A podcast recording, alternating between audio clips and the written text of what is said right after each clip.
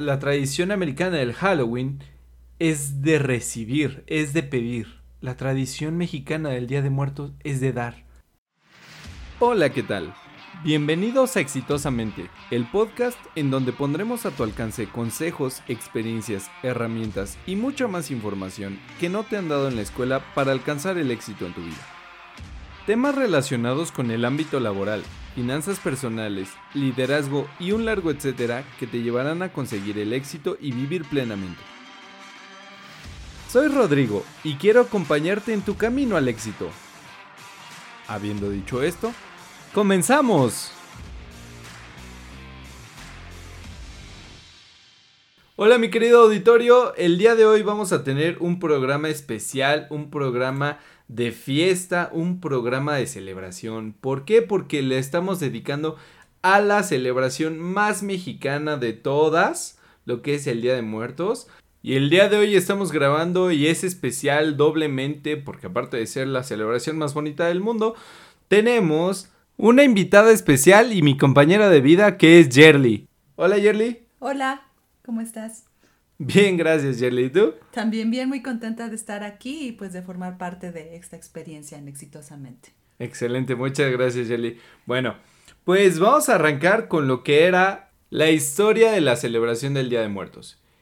Y todo esto se remonta a la época prehispánica, antes de que vinieran los españoles a colonizarnos a México, eh, se, tenía una cosmología y una visión divina bastante bonita de todas las cosas y habían dos dioses principales en lo que era la, cultura azteca, quienes eran Quetzalcoatl y Xolotl. Bueno, pues Quetzalcoatl era el dios del lucero, el dios del amanecer. Y como toda la mitología azteca, tiene una dualidad, tiene una contraparte. Esa contraparte era Xolotl, el dios de la noche, el dios del lucero del anochecer y de la dualidad. También era el dios de los gemelos y de todo lo que tenía que ver con dualidades universales. Y bueno, ahorita nos vamos a enfocar un poquito más en Xolotl. Este dios se representaba con la forma de un perro.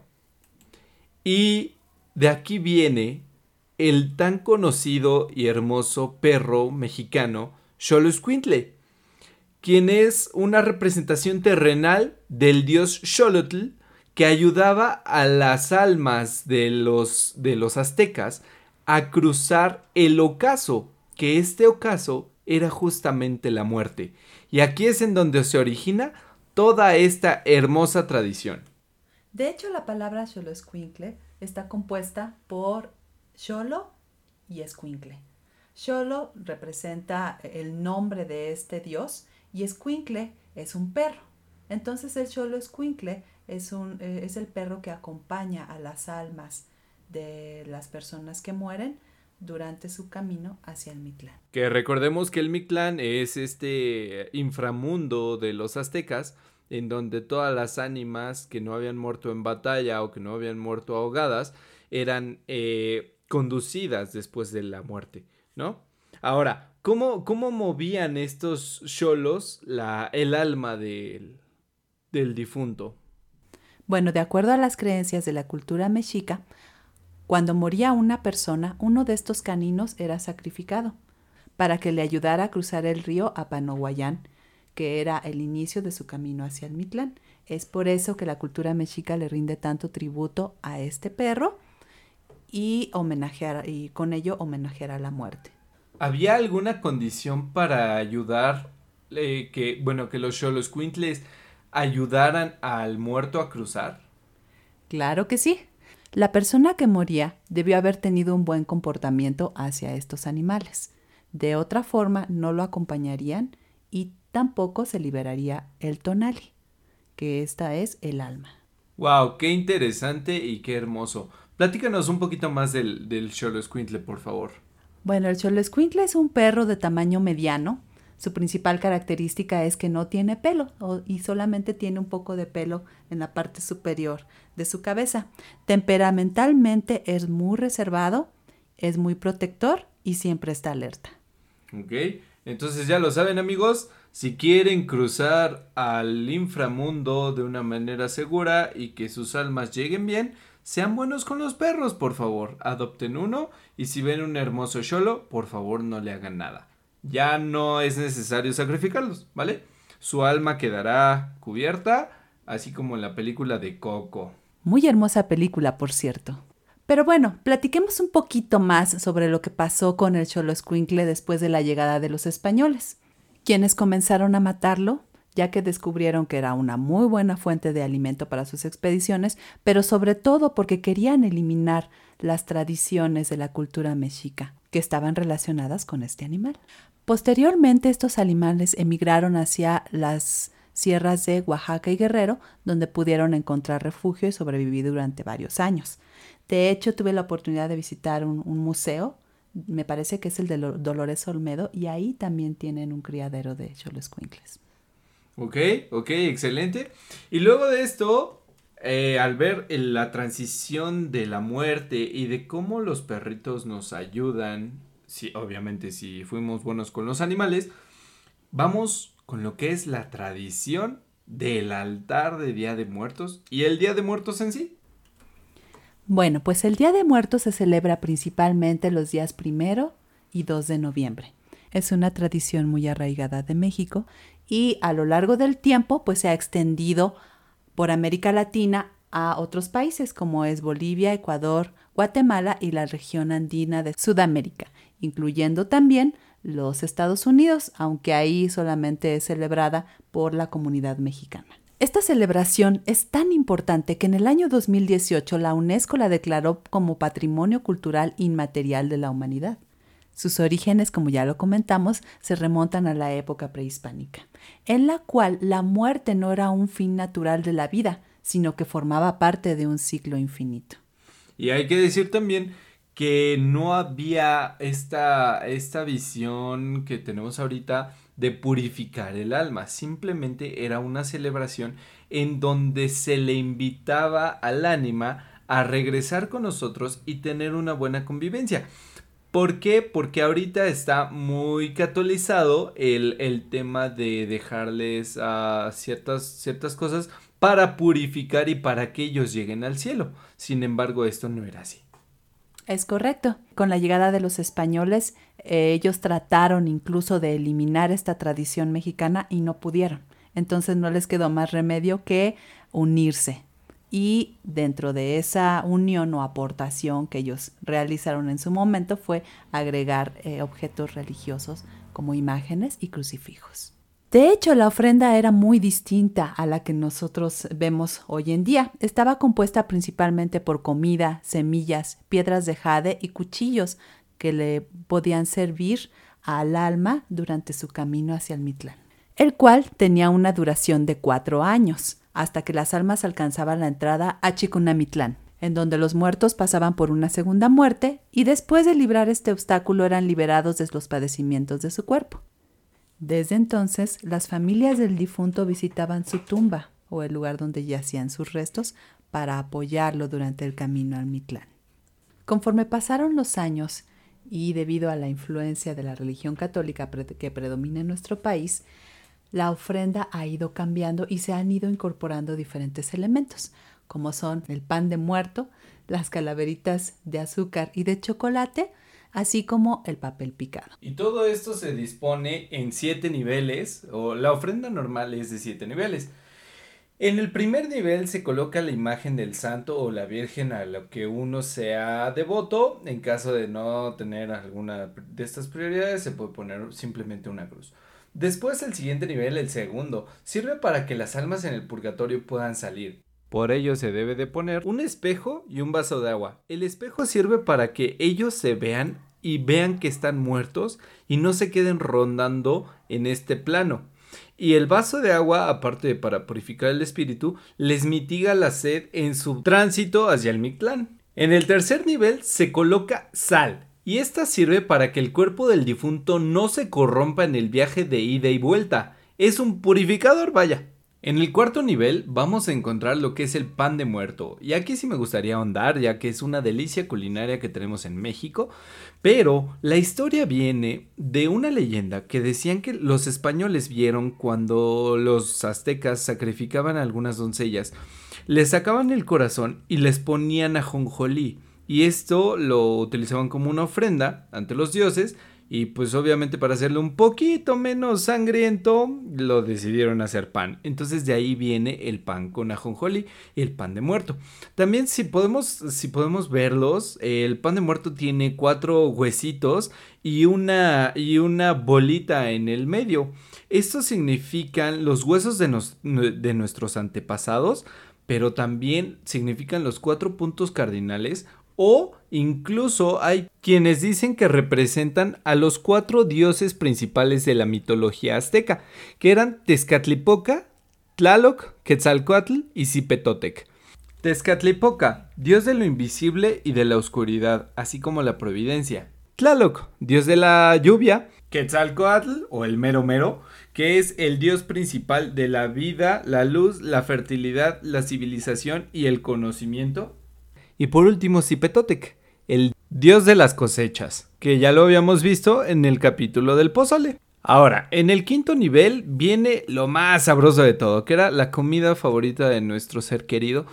Y puede ser un platito de mole, cacahuates, ah, un tequilita, un licorcito, cualquier cosa que le haya gustado a nuestro ser querido. Esto es simplemente para que él llegue y se dé un festín, ya no tiene tanta, tanta connotación religiosa, tanta connotación eh, esotérica, simplemente es para que coman y coman rico, coman lo que ellos querían. Llegamos al sexto nivel en donde se colocan las fotografías de nuestros seres queridos, como los queremos recordar y es para que básicamente ellos lleguen y sepan que ahí está su lugar, que ahí está su ofrenda y que ahí pueden comer y descansar un rato.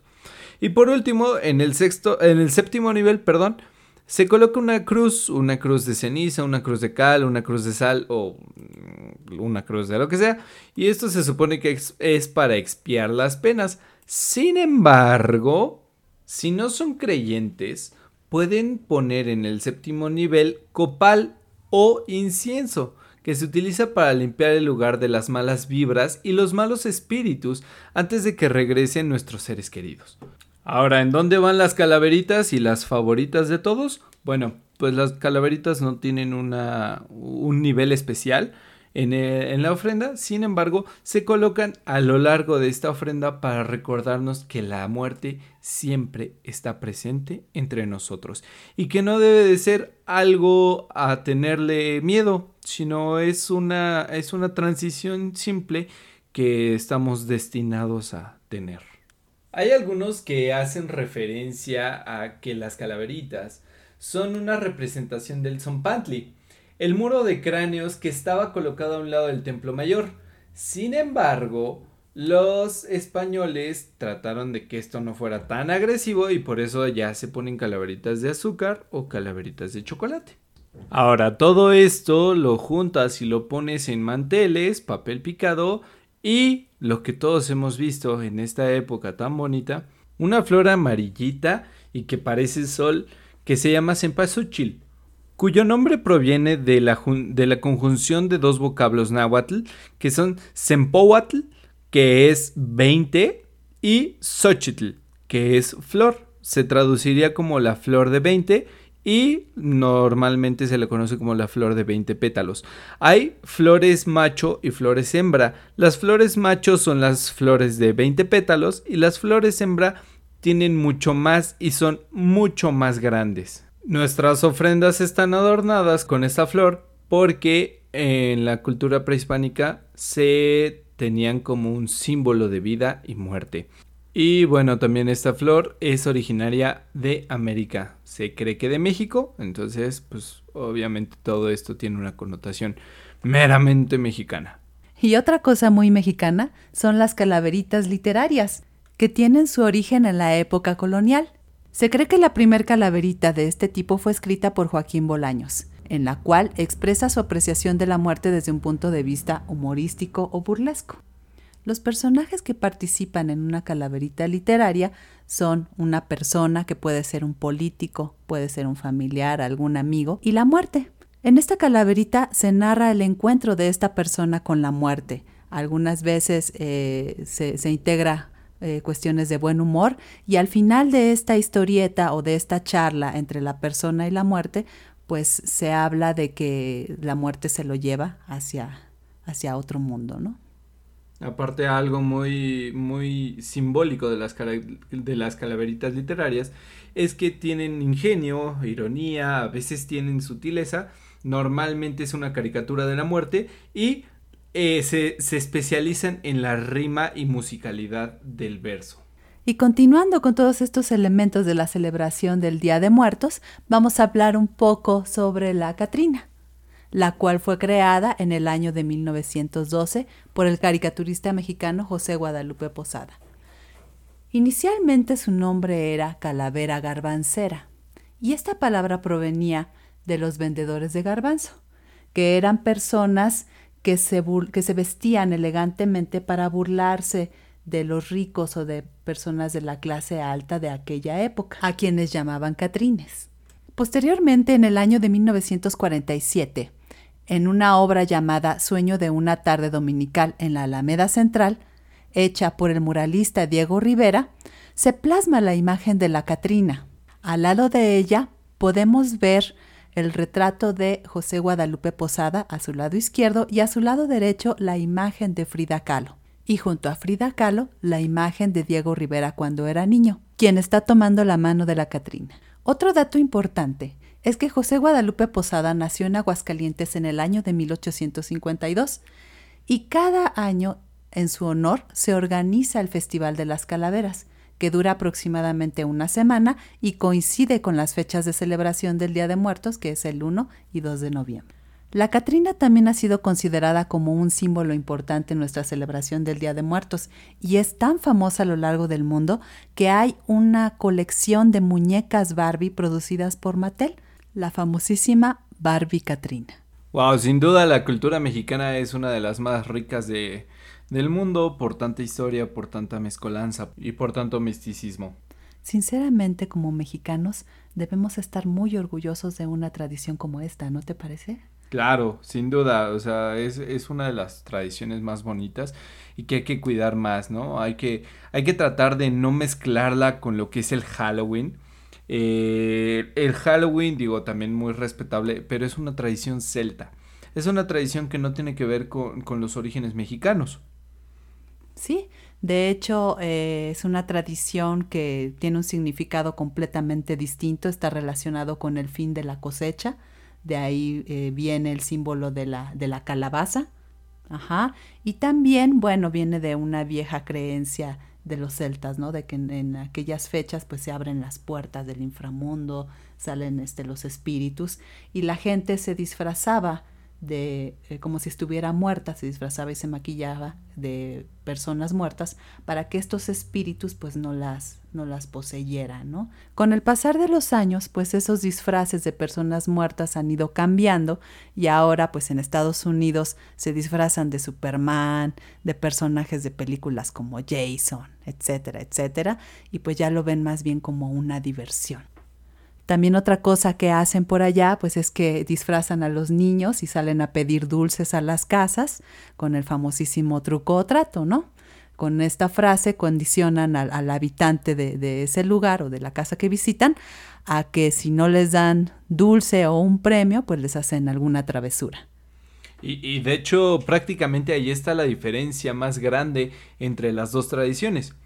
La tradición americana del Halloween es de recibir, es de pedir. La tradición mexicana del Día de Muertos es de dar, de dar un festín a las personas que queremos y que quisimos tanto cuando estaban en este plano. Así es, nuestra celebración, como bien lo mencionas, es de dar, es de honrar a la memoria de nuestros fieles difuntos y de recordarlos con mucho cariño cada año. Y para seguirlos recordando y no que nos recuerden, no olviden que ahorita hay que usar cubrebocas, por favor. Hay que lavarse las manos. Tenemos una pandemia por la que estamos cruzando. Ya regresamos al semáforo rojo la mayoría de los estados. Y eh, pues hay muchos muertos, ¿no? Hay más de 90 mil muertos al momento de estar grabando este episodio. Y, recordemos que a pesar de que es una celebración muy bonita, pues tratemos de que siga siendo meramente para recordar a nuestros difuntos y no que nos recuerden a nosotros o no hacer crecer esa lista de muertitos.